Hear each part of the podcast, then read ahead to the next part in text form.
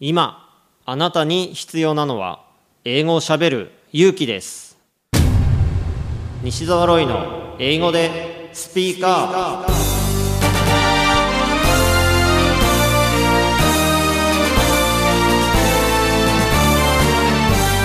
こんにちは。イングリッシュドクターの西澤ロイです。スピーカー。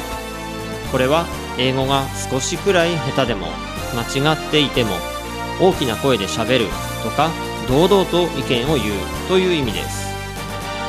英語は喋らないと絶対に使えるようになりません。今回も様々なレベルの英語学習者の方に英語で喋っていただきましょう。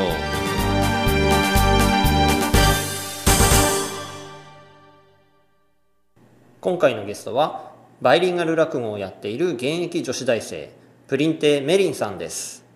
英語でスピーカー Do you have any difficulties doing rakugo because you're a college student and you, Yes. ha- you have to study hard? Yes, I entered my college last April, and yeah, this year was a really hard year for me.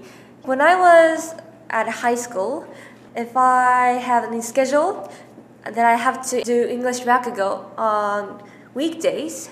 If I like pass some official ass- assignment, sometimes it can be official absence, but at the college there's no Rakugo club and they don't have like a much understanding of doing English Rakugo, so it's really hard to do both.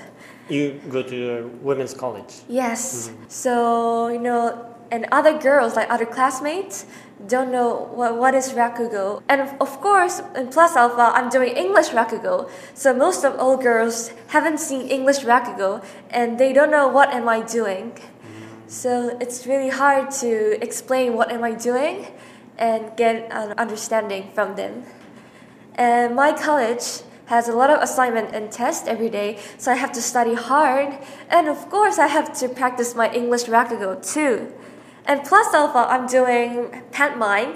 Mm-hmm. I'm taking pantomime lessons on every Sunday.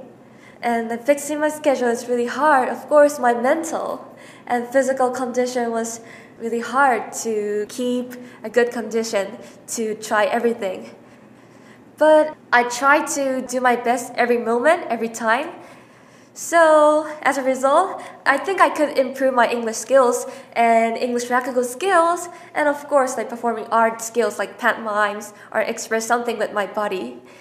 So, like, experience a hard time makes my English practical life or student life, or might make my life more like um, good. I think. Exciting. Yeah, exciting.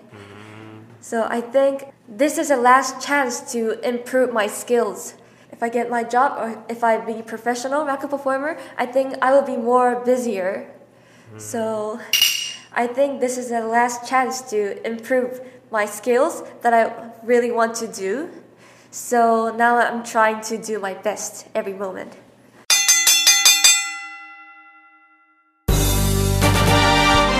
English でスピーカー下手でもたどたどしくても何かを話せばコミュニケーションが生まれますあなたも勇気を出して英語でスピーカーしてみてくださいね。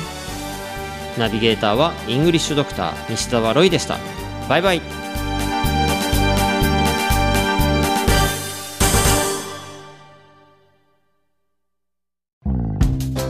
メタボだとモテないからランニングしてダイエットしてるんだよね。プレッシャー感じるけどテンション上げてチャレンジしますあなたが普段使っているカタカナの言葉を入り口にすると英語が面白くなり効率的に上達できます。知的生き方文庫。